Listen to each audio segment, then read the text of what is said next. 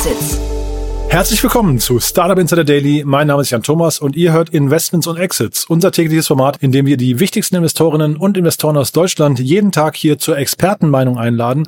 Das heißt, es werden Finanzierungsrunden analysiert und Exits und IPOs und Geschäftsmodelle und die Gesamtlage und sowieso alles, was wichtig ist aus Sicht der Investoren. Heute zu Gast ist Maximilian Wilhelm. Er ist von Speed Invest und er springt einem für Matthias Ockenfels, der verhindert ist. Wir hatten ein super cooles Gespräch, finde ich. Und zwar sollten jetzt alle hinhören, die sich für den Education-Bereich interessieren, für EdTech. Denn da hat Max nicht nur zwei sehr coole Themen mitgebracht, vor allem unter anderem das am höchsten bewertetste EdTech der Welt. Aber wir haben auch über den Markt an sich gesprochen und ich fand, es war ein richtig cooles Gespräch mit sehr, sehr vielen Facetten. Deswegen freut euch bitte jetzt auf Maximilian Wilhelm von Speed Invest. Startup Insider Daily. Investments und Exits. Sehr schön, ja, ich freue mich. Maximilian Wilhelm ist hier von Speedinvest. Hallo Max. Hi Jan, freut mich. Vielen Dank für die Einladung. Ja, ich freue mich, dass wir sprechen in Vertretung von Matthias Ockenfels. Äh, schöne Grüße an dieser Stelle. Äh, toll, dass wir mal sprechen und äh, du hast super, super coole Themen äh, mitgebracht, finde ich. Also ein spannendes Segment, aber ich würde sagen, bevor wir darüber sprechen, ein paar Sätze zu euch, oder? Ja, sehr gerne. Also Speed Invest ist äh, ein klassischer Pre-Seed Seed Fund. Wir sind jetzt seit knapp elf Jahren, ich sag mal, paneuropäisch unterwegs, ähm, haben aber auch ein Emerging Markets Team und ähm, haben Ende letzten Jahres unseren letzten Fund geraced mit 500 Millionen Euro. Die investieren wir gerade in der sogenannten initialen Investmentphase. Die geht dann klassisch so drei bis vier Jahre und ähm, sind sozusagen auf Europa aufgezahlt, auf Büros in Wien, Berlin, München, London und Paris. Und äh, innerhalb dieser Büros haben wir auch unsere eigenen Fokus-Teams. Das heißt, wir haben ein Team, das guckt sich nur Fintech an, ein Team, das guckt sich nur Industrial Tech an, eins für SaaS, Healthcare, Deep Tech und ich selber bin eben im Marketplace und Consumer Team. Äh, übergreifend haben wir circa 300 Portfoliofirmen. Und bei mir im Team, im Marketplace Consumer Team, dreht sich eigentlich alles um Marktplätze, ähm, Plattformen, sowohl B2C als auch B2B, Netzwerkeffekte und eben Consumer Startups. Und ähm, genau, das ist so ein bisschen, wie wir aufgestellt sind. Äh, von der runden Struktur, beziehungsweise wann wir reingehen, gibt es eigentlich für uns kein Too Early. Das heißt, wir machen sehr viele Pre-Seed Investments auch wo es eigentlich neben dem Core-Founding-Team wenig bis gar nichts gibt. Ähm, Late-Seed-Runden können wir auch noch machen und Series A macht bei uns ausschließlich unser Fintech-Team. Und äh, mein Fokus ist hauptsächlich auf zwei Bereichen. Das sind einerseits B2B-Marktplätze und Plattformen und sozusagen auf dem anderen Ende des Spektrums äh, Consumer-Produkte. Hm. Ich habe gerade heute mit dem äh, Gerald Pollack von Blocktorch einen Podcast aufgenommen. Der kommt auch in den nächsten Tagen. Äh, da habt ihr auch gerade investiert und der hat dann, also jetzt zitiere ich einmal mal, hat gesagt, Speed Invest ist der mit Abstand größte Frühphaseninvestor in Deutschland. Ich lasse es jetzt mal so stehen, ich weiß nicht, ob es stimmt, aber äh, nur mal so, so wie eure ähm, Portfoliounternehmen über euch äh, sprechen. Ne? Ah ja, cool. Ja, es äh, freut uns auf jeden Fall zu hören und ich glaube auch, man kann sagen, wir haben wahrscheinlich eines der größten Investment-Teams in Europa. Also wir haben circa 40 Leute, die nur Investments machen, haben aber bei Speed Invest auch dann nochmal 30 Leute, die sich in unserem Plattform-Support-Team um die Portfolio-Companies sozusagen kümmern im operativen Support ähm, und machen sozusagen viele Aktionen rund um auch Marketplaces. Wir haben im September die Marketplace Conference in Berlin mit 500 Leuten. Also wir sind da sehr, sehr aktiv und ähm, versuchen sozusagen irgendwie Seed in Europa zu, zu indexieren im Sinne von, dass wir eigentlich eine sehr hohe Abdeckung across all uh, focus topics irgendwie erreichen und ähm, genau, das ist so, so ein bisschen unser Ansatz und Ziel. Und eins der Themen, die bei euch groß geschrieben werden, ist AdTech, ne? Genau, also ich glaube, da haben wir historisch einige zum Glück auch sehr erfolgreiche Investments gemacht. Ich glaube, der bekannteste ähm, Player ist wahrscheinlich GoStudent mhm. aus Österreich, aber auch äh, sowas wie CoachHub, eher im sozusagen business-orientierten Coaching, aber auch Complori, die hießen früher Codery, aus Berlin oder äh, Simbel in Paris. Also wir haben da bestimmt, wenn, wenn ich jetzt alle auf dem Schirm habe, wahrscheinlich um die zehn AdTech Investments gemacht und schauen uns den Bereich auch sehr, sehr gerne an. Wir, wir segmentieren ihn tatsächlich auch intern so ein bisschen in verschiedene ähm, äh, Bereiche. Das ist einerseits irgendwie natürlich unterschieden zwischen äh, Consumer Focus bzw. Schülerfokussierten Lernen und dann einmal auch Richtung Corporate bzw. Business Coaching und in diesen Segmenten wiederum auch in Richtung irgendwie Self-Paced Learning versus Guided Learning ähm, oder Upskilling, Reskilling, B2C versus B2B Product und ähm, auch in Richtung natürlich Sprachlernen. Und äh, da ist, glaube ich, aktuell beziehungsweise seit auch Covid wieder ähm, ein extremer Rückenwind, der anders als zum Beispiel im E-Commerce-Bereich auch geblieben ist, weil eben Leute für ihre Kinder oder Mitarbeiter immer mehr Wege suchen, sozusagen zielgerichtete Lernangebote äh, zu finden, für die, die auch eine höhere Zahlungsbereitschaft haben. Und ähm, das geht wirklich von Content, äh, äh von User-Generated Content, also wo Schüler für andere Schüler ähm, Zusammenfassungen erstellen, wie bei NoUnity, was auch ein sehr bekanntes mhm. ähm, AdTech-Startup aus, äh, aus Berlin ist, zu Sachen wie eben auch CoachUp, wo, wo wir sehen, dass wirklich immer mehr Leute ähm, customized äh, Business Coaching bekommen und dementsprechend auch höhere Learning Budgets irgendwie in den in den Firmen für die Mitarbeiterentwicklung immer mehr vorhanden sind diese Learning Budgets in, in Unternehmen, die sind wahrscheinlich total attraktiv ne, für jedes EdTech-Unternehmen. Ne? Das ist wahrscheinlich im Vergleich jetzt mal zu Go Student. Ich meine, du kannst jetzt wahrscheinlich auch nicht, nicht schlecht über sie sprechen, aber wenn man das mal so gegenüberstellt, ist das ja wahrscheinlich total attraktiv, wenn man jetzt so wie so ein Coach hat oder sowas sich äh, auf solche Budgets äh, konzentriert. Ne? Absolut. Und auch da gibt's also spannende Zahlen und Dynamiken. Also ähm, Großteil dieser Learning Budgets ist oft ungenutzt und das sind natürlich irgendwie Budgets, wo diese Companies auch rein wollen. Und zum Beispiel eine Firma, die ich für heute auch dabei habe, die nennt sich AdFlex. Das ist ein französisches Startup. Die haben gerade 13 Millionen geraced mit Edu Capital, einem der renommiertesten französischen AdTech-Investoren. Und die gehen genau eben in dieses Budget rein. Speziell im französischen Markt zum Beispiel gibt es ein Recht darauf, ein Learning Budget zu haben. Also das schreibt der Staat den Unternehmen vor. Und da haben dann auch große Kunden wie Orange oder Total Energies oder AXA bereits sozusagen eine Kooperation gestartet. Und ähm, das sind, sage ich mal, Normalfall wahrscheinlich so um die 1000, 1500 Euro, die da oft äh, für, für Mitarbeiter zur Verfügung gestellt werden. Und wenn man die sozusagen abrufen kann, ohne dass die auch zwingend genutzt wird, dann, das ist ja sozusagen wieder die, die, die andere Seite, dann ist es natürlich super interessant für, für solche Unternehmen. Ähm, wenn ich im Endeffekt auch Kohorten verkaufen kann oder, oder Seeds, die dann vielleicht ungenutzt sind, aber ich kontinuierlich dieses, ähm, dieses Budget kriege, sollte natürlich auch nicht der Hauptfokus sein. Ja, also mhm. der Hauptfokus ist natürlich und auch das Versprechen an die an, an die ähm, zahlenden Unternehmen, dass die Mitarbeiter dadurch mehr Learning Budgets nutzen und dass sich auch sozusagen ja customized zusammenstellen können. Im Endeffekt eigentlich nur eine Guideline oder ein Framework kriegen und dann auch selber aus dem Unternehmen heraus Content kreieren. Ein Äquivalent dazu in Deutschland wäre zum Beispiel Zavi. Das äh, wurde von den Freeletics-Gründern, also von Joshua Cornelius und Mehmet Yilmaz gegründet.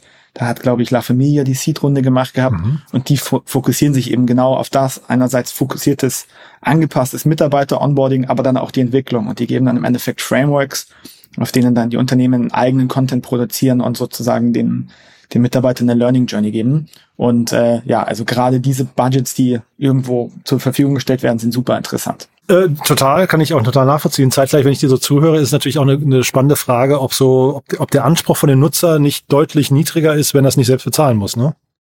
Ja klar, also das ist äh, der, der Anspruch, Anspruch deutlich niedriger ähm, im Sinne von, ich habe vielleicht dann ähm, Chefs oder, oder Mitarbeiter, die, die oder meine Vorgesetzten sind, die halt sagen, okay, ich möchte, dass du das jetzt machst und dann mache ich es halt, weil es mir aufgezwungen mhm. wird. Andererseits, was aber auch natürlich super interessant ist, aus der Perspektive, und da ist eigentlich B2B und B2C gleich, sobald ich der, einen Endnutzer habe, der nicht selber zahlen muss, zum Beispiel Eltern für ihre Kinder oder eben Arbeitgeber für die Angestellten, führt es um sehr häufig dazu, was wir sehen, auch in den, in sozusagen äh, KPIs der Unternehmen, dass man hat längere Subscription Times, weil manche einfach auch vergessen zu canceln, muss man, glaube ich, ganz, ganz offen daraus sagen, mhm. aber auch viel höhere Lifetime Values und im Endeffekt zwei Kunden, die man auf einmal hat, nämlich einmal den Zahlenden, den man informiert, was macht denn das Kind für einen Fortschritt, was hat mein Mitarbeiter für Fortschritte gemacht und den Nutzenden, die muss ich beide gleichzeitig sozusagen bei der, bei der Stange halten. Das führt auf der einen Seite natürlich zu wahrscheinlich längeren Subscription Rates, auf der anderen Seite natürlich aber auch zu einer ja, doppelten Fokus auf den Kunden, dass man sozusagen beide äh, gleich bedienen muss. Ähm, aber wir hören zum Beispiel sehr oft aus dem, aus dem auch gerade B2C und schülerfokussierten Bereich, Eltern geben für nichts lieber Geld als aus natürlich Gesundheit, aber auch ähm, äh, Bildung für die Kinder und was mhm. Kindern Spaß macht. Äh, zum Beispiel auch ein Beispiel von Codery, das ist äh, Coding Classes based on äh, Minecraft. Ja, die Kinder lernen sozusagen programmieren, während sie ein Computerspiel spielen und viele Eltern sagen da halt, ähm, bevor irgendwie wieder die nächste Runde Fortnite ansteht, dann lieber auf Minecraft und das Kind lernt was und sozusagen strengt, strengt sich an und ist da engagiert und motiviert dahinter. Also dementsprechend ähm, Anspruch niedriger im Sinne von sozusagen zu überweisen, aber dann äh, zu gucken, sozusagen, wer ist der Nutzer, äh, da ist es anspruchsvoller für die Firma selber, da alle, alle irgendwie allein zu halten. Hm. Ich hatte mit Enrico Mellis neulich über Replit gesprochen. Ich weiß nicht, ob du die kennst, aber das ist quasi auch so, äh, das ist eine Coding Academy online, AI-basiert irgendwie und die, die positionieren sich, habe ich im ersten Blick gar nicht gesehen, positionieren sich quasi als eine Alternative zu Minecraft und Roblox, ja, weil Kinder einfach sehr, sehr früh coden lernen. Das fand ich total, ja. total spannend. Also dieser spielerische Ansatz, super cool. Ja. Und oftmals geht's da ja dann gar nicht wirklich um die Coding Skills, die ändern sich, ja. Man glaube, ob dann, ob dann Python oder andere äh, Sprachen in zehn Jahren noch relevant sind, äh, sagen wir dahingestellt. Es geht ja eher viel mehr um auch um die Sensibilisierung für das Thema, Begeisterung und einfach früh irgendwie gewisse Logiken zu erkennen. Total. Ähm, und da sehen wir, sehen wir einige Startups, die in dem Bereich äh, äh, unterwegs sind. Und ähm, ja, genau, das ist so ein bisschen, wie wir, wie wir da drauf schauen. Und du hast es ja, glaube ich, eben Customized Learning genannt. Ne? Das ist irgendwie äh, nochmal spannend, finde ich, vor dem Hintergrund, wenn man jetzt mal AI ist ja so quasi das Thema der Stunde. Das dürfte doch diesen gesamten Markt nochmal komplett durcheinander rütteln, ne? Ja, ich, absolut. Und ich glaube auch gerade zum Beispiel vor, vor einer Woche in den Nachrichten ein großes AdTech, sogar börsennotiertes Startup Jack heißt das. Aha. Also C-H-E-G-G ähm, hatten eine Market Capitalization von irgendwie zweieinhalb Milliarden. Und dann hat der CEO sich öffentlich dazu geäußert, dass ChatGTP auf jeden Fall ähm, ein, ein Faktor ist, warum Subscriptions zurückgeht, beziehungsweise neue Tools genutzt werden. Daraufhin hat sich der Aktienkurs halt erstmal halbiert. Und ähm, das ist natürlich auf jeden Fall ein, ein, ein Risiko, auf jeden Fall diese, sag ich mal, meistens äh, kostenlosen Tools die Frage, die man sich aber, glaube ich, auch stellen kann, ist, wer hat den längeren Atem? Und gerade ähm, wenn man sich zum Beispiel viele Startups, die jetzt AI finanziert werden oder, oder AI-based sind und finanziert werden, ähm, wie lang werden die angeschoben? Wie lange hält der AI-Hype an? Ich glaube, es ist natürlich äh, nicht abzustreiten, dass es da super spannende Entwicklungen gibt, ähm, aber vieles halt auch einfach nur basierend auf großen äh, Language Learning Models und ähm, wenn halt Seed Companies, die den Service for free anbieten, die das Geld ausgeht und die Puste und gleichzeitig große, sag ich mal, existierende Player äh, es schaffen, profitabel zu werden, dann wäre mein Take darauf zu sagen, ist irgendwie eine Integration jetzt auf Datenlevel, also auf historischen Daten und kein Customer-Facing AI, sondern man nutzt im Endeffekt AI dazu, ähm, das Experience für die Schüler oder, oder Lerner anzupassen. Ähm, glaube ich, glaube ich, das smartere Approach ist, mhm. als irgendwie jetzt alles sozusagen nur noch in AI umzubranden. Ähm, gibt aber natürlich auch zum Beispiel andere Bereiche, gerade im Sprachbereich, wo wir Dynamiken sehen, wie zum Beispiel eine junge Company, mit der einfällt, ist Lingostar. Ähm, die machen sozusagen AI-based Tandem Learning für Sprachen. Also ich muss mich nicht mehr in einem Café mit jemandem treffen, der zum Beispiel Italienisch spricht und ich will Italienisch lernen und er von mir Deutsch, oder irgendwie online mich mit Leuten treffen, sondern eben ein AI-Avatar, der mit mir einfach eine Konversation führt. Mhm. Und da gibt's eben sehr, sehr hohes Interesse, besonders auch aus dem asiatischen Raum, mhm. bereits für die Company, von Leuten, die einfach sagen, ich will gar nicht rausgehen und irgendwie mich in einen Café setzen. Ich möchte einfach mich daheim äh, sozusagen verbessern und ich habe kein Problem damit, zwei, drei Stunden mit einem Avatar zu sprechen, der mir dann danach sagt, wie breit mein Wortschatz ist, wie gut meine Aussprache ist und mit mir über jedes Thema sprechen kann. Also ich glaube, der, die, die Human Interaction wird da lange noch nicht weg sein. Mhm. Die Frage ist eben nur, wie breit man aufgestellt ist. Wenn man jetzt einen Go-Student vergleicht mit einem Check, Go-Student ist ja fokussiert auf One-on-One-Tutoring, also Nachhilfe und spezifische Schwächen von Kindern zu fördern, glaube ich, dass die noch lange sozusagen da damit auch sozusagen einen, einen Vorteil haben, obwohl die jetzt auch gewisse AI-Komponenten, aber eben nur zur Unterstützung des User Experience einführen und nicht komplett umschwenken.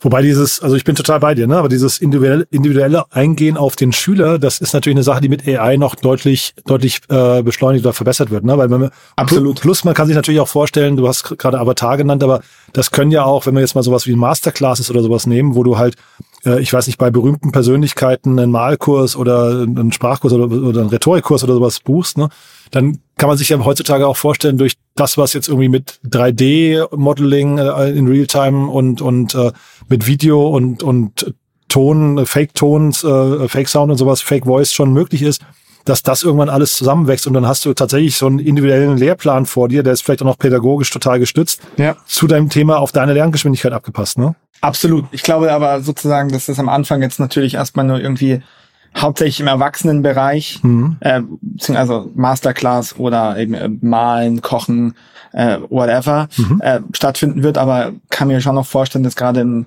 schülerfokussierten Bereich, du hast es gerade kurz angerissen, pädagogisch, schon noch auch viele Layer gibt, die wahrscheinlich eine AI gerade noch nicht abbilden kann, beziehungsweise wo das Vertrauen wahrscheinlich einfach noch nicht groß genug auch der Eltern ist, jetzt zu sagen, okay, mhm. ich weiß jetzt eigentlich nicht, was in den nächsten eineinhalb Stunden passiert, wenn ich mein Kind vor den Computer setze. Und bei zum Beispiel Lösungen wie, wie Complori, ähm, da habe ich halt einen Tutor, der sozusagen im Vorhinein validiert wurde von der Firma und dementsprechend auch ein gewisses Level an, an Vertrauen und irgendwie auch Jugendschutz, wenn man das so sagen kann.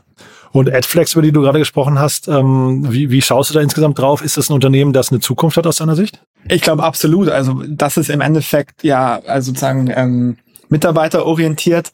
Die bauen eine Upskilling-Plattform. Das heißt, ich kann ähm, irgendwie die Learning-Budgets intern nutzen mit meinem eigenen Content. Ich muss mir nicht mehr externe äh, Schulungsanbieter, die die gleiche Schulung ganz leicht abgewandelt für jeden anbieten, holen, sondern ich habe im Endeffekt angepasste ähm, Content und, und Lehrpläne und äh, ich, ich glaube da absolut dran, weil gerade selbst sozusagen im War of Talent Firmen immer mehr schauen müssen, okay, wie, wie halte ich meine Mitarbeiter bei Laune, wie kann ich irgendwie Entwicklungsmöglichkeiten aufzeigen und gleichzeitig sozusagen äh, tailored auf mich als Unternehmen, auf meine Werte und auch, ähm, auch äh, Lerninhalte das Ganze, Ganze sozusagen an den Mann bringen.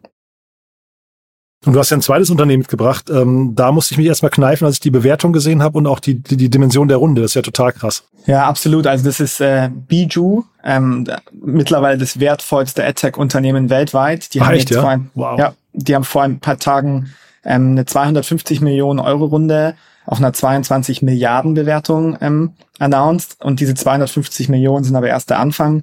Insgesamt ist der Plan bis Ende des Monats äh, nochmal 750 Millionen on top, also insgesamt eine Milliarde aufzunehmen, haben schon bereits sechs Milliarden geraced und ich glaube auch so ein All-Star Line-up an, an Investoren, also Tiger Global, Sequoia, Lightspeed, verschiedene Government Fonds, also unter anderem Qatar ähm, und General Atlantic äh, in der Company drinnen, 150 Millionen User ähm, und ähm, ja, nächster Schritt ist dementsprechend die IPO, aber ist natürlich eine, wie du schon selber sagst, eine unglaubliche Bewertung, in die man auch erstmal reinwachsen muss.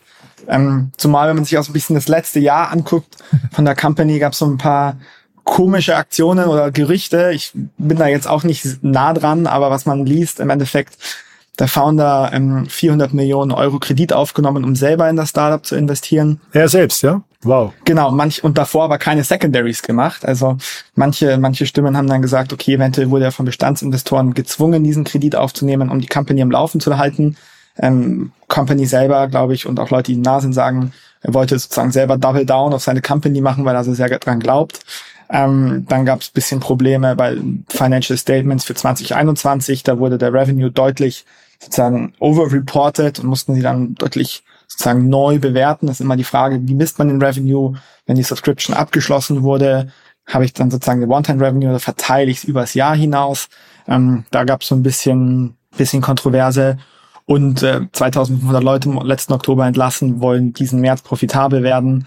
Ähm, und jetzt eben nochmal dieses eine Milliarde Ziel. Aber ähm, Baiju ist auf jeden Fall eine Company, wo wir auch immer wieder selber, wenn wir mit Startups sprechen, die Frage gestellt bekommen oder auch selber stellen, wann kommt Baiju in euren bzw. unseren Markt rein? Mhm. Ähm, die haben sehr, sehr aggressive äh, M&A-Aktionen ausgeführt, zweieinhalb Milliarden Euro ausgegeben äh, in den letzten zwei Jahren, soweit ich weiß, und unter anderem auch in Österreich Firmen gekauft, GeoGebra oder Epic in den USA.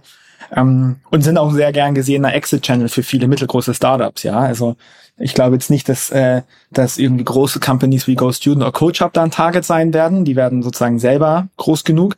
Aber gerade so in diesem 100 bis vielleicht 300 Millionen Euro äh, Exit-Segment ist da Baiju sehr, sehr, sehr, sehr aktiv.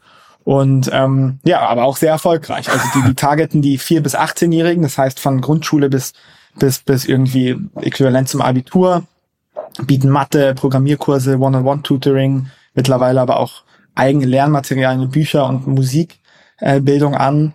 Und ähm, ja, sind eigentlich schon im letzten Jahr im Gespräch gewesen für eine IPO und ähm, jetzt eine eine Milliarde Runde, die zum Teil Equity und Debt sein wird, ähm, spricht jetzt für mich noch nicht ganz nach äh, Profitabilität, ähm, machen 1,2 Milliarden Euro Umsatz, aber ist eine super spannende Firma und ich, also auf jeden Fall ähm, der AdTech Champion Global und ähm, gerade wenn man sich, glaube ich, auch guckt, auf der, sag ich mal, positiven Seite, wie dadurch in, in Indien besonders auch einkommensschwachere Leute, also die Company kommt aus Indien, ist glaube ich 2011 gegründet worden, einkommensschwachere Leute Zugang haben zu sehr guter Bildung ähm, und die Company selber auch sehr, sehr viel ethisch richtige Sachen äh, gemacht hat, dann ist es auf jeden Fall eins der Stars, wo man sagen kann, die haben wirklich einen sehr, sehr großen Impact, äh, in dem Fall auf die, auf die Jugend und das ganze Bildungssegment.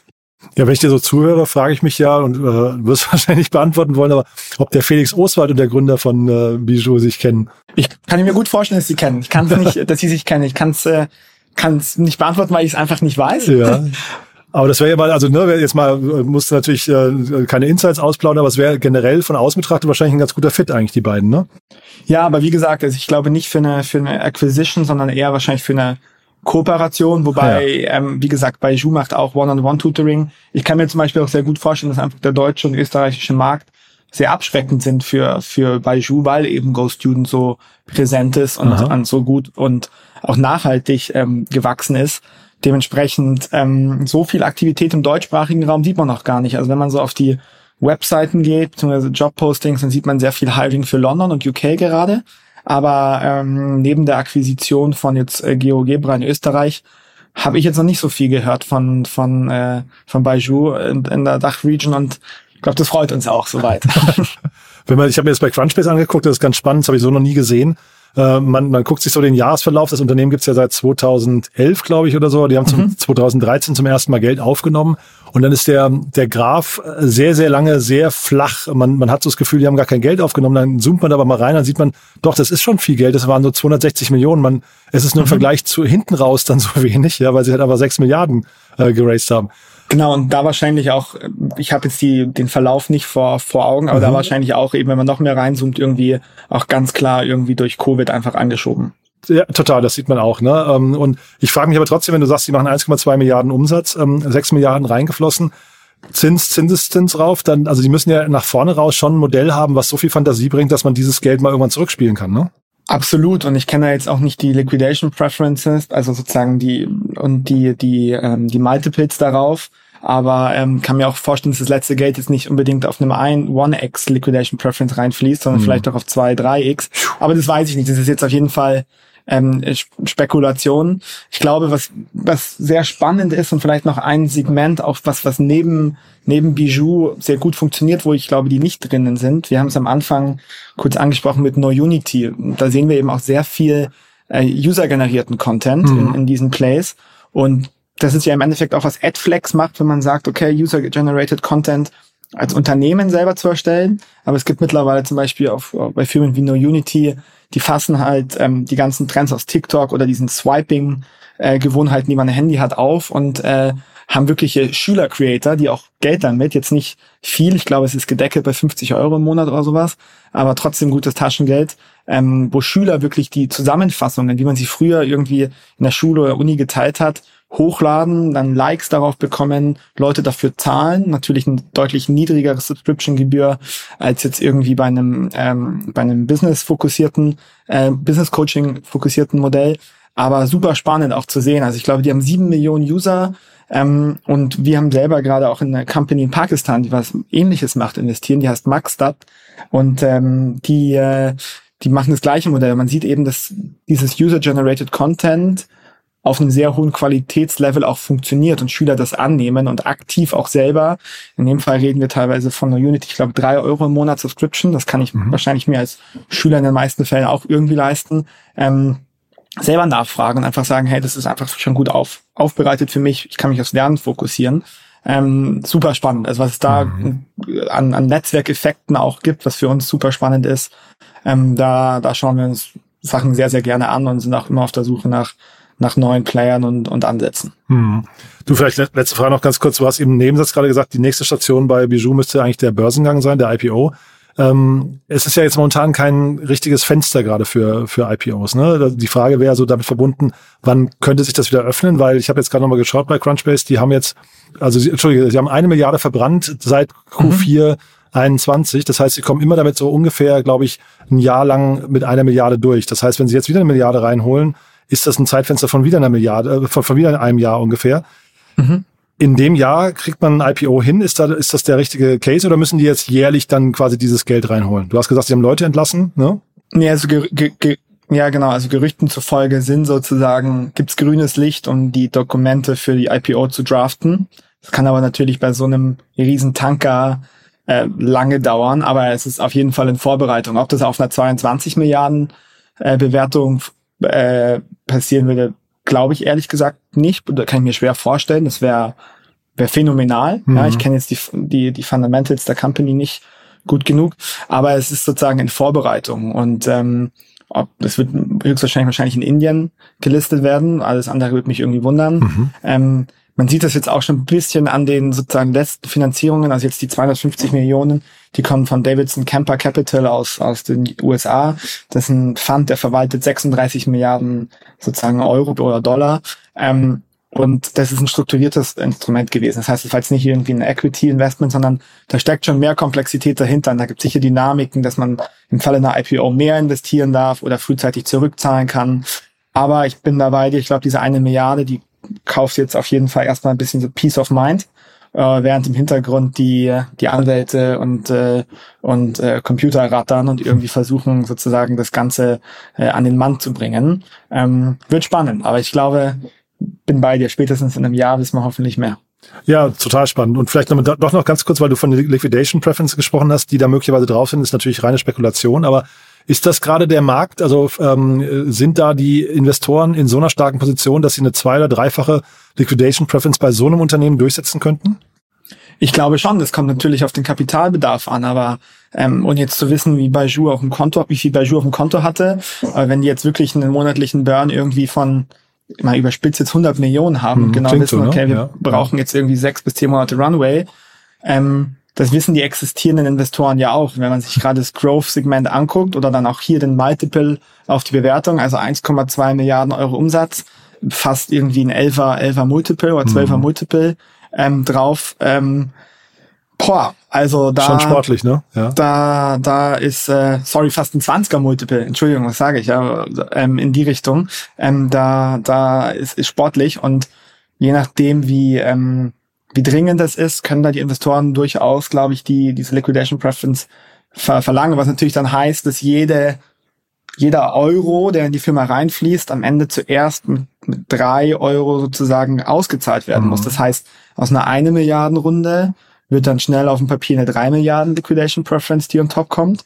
Das heißt, sechs Milliarden wurden bereits geraced. Das heißt, wir sind dann bei neun Milliarden. Das heißt, ein IPO unter neun Milliarden würde eigentlich heißen, dass die Common Shares, also auch die Founder Shares, Aha. auch das ESOP der Mitarbeiter, wir nennen das Underwater ist, das heißt Aha. nicht zum Zug kommen.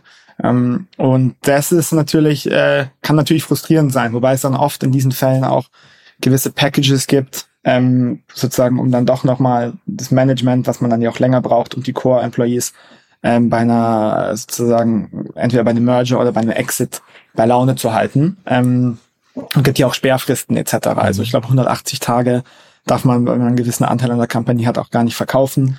Ähm, aber ja, das sind, das sind durchaus der Markt.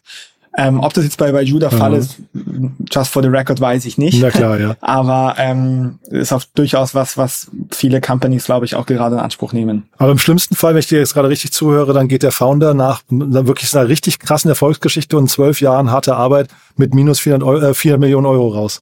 Genau, also in dem Fall äh, ist natürlich ein Collateral dahinter. Ja, also ich glaube, er hat er hat dafür zwei Prozent oder sein Shareholding äh, einen Teil seines Shareholding in der Company beliehen, ja, und ähm, ich glaube nicht, dass es auf einem per persönlichen Debt-Level und so einfach ah, okay. abzubilden ist. Wäre okay. auch ein unheimliches Risiko für, für den Kreditgeber. Ähm, und also scheinbar hat der Gründer von Baiju noch keine Secondaries gemacht gehabt. Ähm, aber in so einem Fall würde man das dann über so ein Management Incentive Package äh, lösen. Und ähm, ja, ist auf jeden Fall natürlich trotzdem eine Erfolgsstory, wenn man mhm. sich anguckt, wie viele Arbeitsplätze äh, geschaffen wurden, wie viel, wie viel Kinder irgendwie Zugang zur Bildung bekommen haben. Aber ob das sozusagen sich für jeden Investor am Ende richtig lohnt, das, äh, das sei, sei mal dahingestellt. Total krass. Aber so Secondaries, äh, vielleicht dann doch noch allerletzte Frage ganz kurz. Eure Empfehlung ist ja wahrscheinlich für, für Gründer auch manchmal gar nicht schlecht, ne? wenn sie mal irgendwie so ein paar Euro vom Tisch nehmen, um einfach dann so ein bisschen beruhigter aufschlagen zu können, oder? Absolut. Also ich glaube, gerade wenn man zurück in den letzten, letzten Züge des Hype-Cycles irgendwie 2020, 2021, wobei da war es der Peak, wahrscheinlich Richtung 2022 auch noch, äh, guckt, dann, dann gab es natürlich Secondaries. Das ist eigentlich ziemlich einfach, wenn man sagt, okay, eine Runde ist oversubscribed und ich will als Gründer, ähm, kann zum Beispiel sagen, ich will unbedingt nach einem, äh, einen, einen Fund reinholen, dann gebe ich sozusagen äh, weil ich, weil ich so gutmütigerweise sozusagen einen Teil meines Shareholdings ab und kann damit Geld vom Tisch nehmen. Aber ich bin völlig bei dir. Ähm, man will ja auch als Fund, dass in, äh, Gründer, die lange an einer Company gearbeitet haben, ruhig schlafen können. Das ist mhm. oft mal irgendwie, man sagt, okay, meistens wahrscheinlich irgendwie ein, zwei Millionen Euro vom Tisch nehmen, um eine Wohnung, ein Haus zu kaufen oder hm. die, die Bildung der Kinder langfristig zu finanzieren. Das sehen wir, sehen wir oft und das ist, glaube ich, auch nichts, was irgendwie verpönt ist. Ähm, und gab natürlich auch sehr, sehr erfolgreiche, ähm, äh, sage ich mal, Secondary-Geschichten. Glaube ich, bei Hopin ist es neulich rausgekommen. Da hat der Hopin-Gründer, ähm, als Hopin 150 Millionen Euro Umsatz gemacht hat, ähm, im absoluten Hype, wo sozusagen während Peak Covid, wo Zoom alles durch Decke gegangen ist. Also Hopin ist auch so eine virtuelle Plattform ne, ja, für ja, Events ihn, und, ja. und Hatten auch ihren Moment, ne? Ja. Hatten ihren Moment und er hat 150 Millionen Euro vom Tisch nehmen können. Oh. Ähm, das ist natürlich dann smart gewesen und äh, super gut für ihn. Ja. Ähm, und ich glaube aber dieser, diese Zeiten sind jetzt ein Stück weit, Stück weit vorbei. Aber ist auch nicht verpönt, ne? Denn da muss man eher sagen, Chapeau für das Timing, ja? Nee, und es gab ja auch den Demand. Ja, es gab ja ganz klar den Demand. Es gab ja scheinbar Investoren, die wollten unbedingt noch 150 Millionen on top in diese Firma investieren, Tja. sei es Bestandsinvestoren. Und dann ähm, haben die ja sozusagen auch ihre Investmentkomitees und Entscheidungen. Und das ist ja jetzt nicht irgendwie ein Märchenschloss, sondern es ist eine Entscheidung, die getroffen wurde. Ähm, glaube, ich kann mir gut vorstellen, dass jetzt aber halt dadurch, dass viele Companies in dem Series B, Series C Segment, die jetzt auf dem besten Weg waren, eine IPO zu machen, ähm, dann auch äh, natürlich enttäuscht sind, weil es jetzt irgendwie wieder bergab geht, vielleicht eine Downround geraced wird. Ich kann mir vorstellen, dass jetzt im nächsten Hype-Cycle dieses Thema Secondaries präsenter sein wird, früher, und dass halt viele Founder sagen, die jetzt gesagt haben, irgendwie, ich halte dran fest an meinem Shareholding, ich glaube dran bis zum letzten Schluss und ich gebe keinen Cent oder keine Share ab. Ich glaube, es wird ganz was Großes tendenziell im nächsten Cycle sagen, ähm, ich verkaufe vielleicht ein bisschen was, bisschen früher, hm. ähm, um sozusagen ein bisschen was vom Tisch zu nehmen. Aber da gibt es sicher auch genau nochmal das Gegenteil. Also ist es aber, wie du gesagt hast, auch nicht verpönt. Und ähm, jetzt natürlich in den letzten eineinhalb Jahren sieht man es deutlich seltener. Davor äh, sehr, sehr oft, gerade auch in so äh, sehr gehypten Runden. Sehr cool. Magst du viele, viele Insights, muss ich sagen. Tolle Themen. Äh, vielleicht zum Schluss nochmal dein Call to Action. Wer darf sich bei dir melden? Genau, also bei, bei, bei mir darf sich gerne jeder melden, der ein Startup gründet, was entweder ein Marktplatz ist, da B2C oder B2B, eine Plattform, irgendwas mit Network-Effekten ähm, baut oder eben Consumer, Consumer-Facing Product. Wie gesagt, ganz am Anfang, es gibt kein, gibt kein zu früh für uns. Ähm, es gibt wahrscheinlich eher ein zu spät. Also ab Series A ist für uns einfach zu spät und passt auch nicht auf unser Fund-Model. Ähm, aber ansonsten sprechen wir gerne mit jedem, äh, jedem Gründerteam ähm, und wir sind eigentlich auch sehr leicht zu erreichen. Meine meine E-Mail-Adresse ist zum Beispiel einfach max@speedinvest.com, sonst aber auch auf auf LinkedIn, äh, Twitter und auf allen gängigen Kanälen. Nur ungern per Telefon. okay, cool. Max, es hat großen Spaß gemacht. Dann lieben Dank, dass du da warst und ja, bis bald hoffentlich. Vielen Dank, Jan. Bis zum nächsten Mal. Ciao. Bis dann. Ciao. Startup Insider Daily, Investments und Exits. Der tägliche Dialog mit Experten aus der VC-Szene. Ja, das war also Maximilian Wilhelm von Speed Invest und das war Investments und Exits für heute. Ich finde, Max hat das super gemacht. Es hat mir echt großen Spaß gemacht. Wir sind in ein paar Wochen nochmal gemeinsam hier verabredet und werden dann quasi ein Follow-up machen. Ich fand es aber auf jeden Fall heute echt ein starkes Debüt. Wenn es euch auch gefallen hat, gerne weiterempfehlen. Vielleicht kennt ihr jemanden, der oder die sich für den AdTech-Markt äh, interessieren, also für Education, für Weiterbildung, Nachhilfe und so weiter und so fort, dann ist das hier wahrscheinlich ein richtig cooler Rundumschlag, so ein richtig cooler Deep Dive gewesen. Und generell freuen wir uns natürlich über neue Hörerinnen und Hörer, die uns noch nicht kennen. Das heißt, wenn ihr vielleicht jemanden kennt, der oder die sich für Startups interessieren und für die Investmentszene, dann ist das hier vielleicht auch eine ganz coole Folge. So, das war's von meiner Seite. Kurz noch der Hinweis auf unseren eigenen Newsletter zum Thema Investments und Access, den wir vor kurzem gelauncht haben. Ihr wisst vielleicht, wir flankieren dieses Format mit einem eigenen Newsletter, der zweimal in der Woche erscheint und quasi die Themen von hier vertieft und noch ein paar weitere Investments auflistet. Von daher gerne mal reinschauen. Das findet ihr auf www.startupinsider.de. Dort findet ihr alle Newsletter, die wir anbieten. Da kommen demnächst auch noch mehr. Aber momentan kann ich euch sehr ans Herz legen, unseren täglichen Newsletter der quasi eine Zusammenfassung der Nachrichten des Vortages ist. Wird wirklich sehr gern gelesen und seit kurzem jetzt, wie gesagt, Investments und Exits, unser Newsletter zu diesem Format hier. So, das war's von meiner Seite. Euch einen wunderschönen Tag. Vielleicht bis nachher oder falls nicht bis nachher, dann spätestens bis morgen. Ciao, ciao.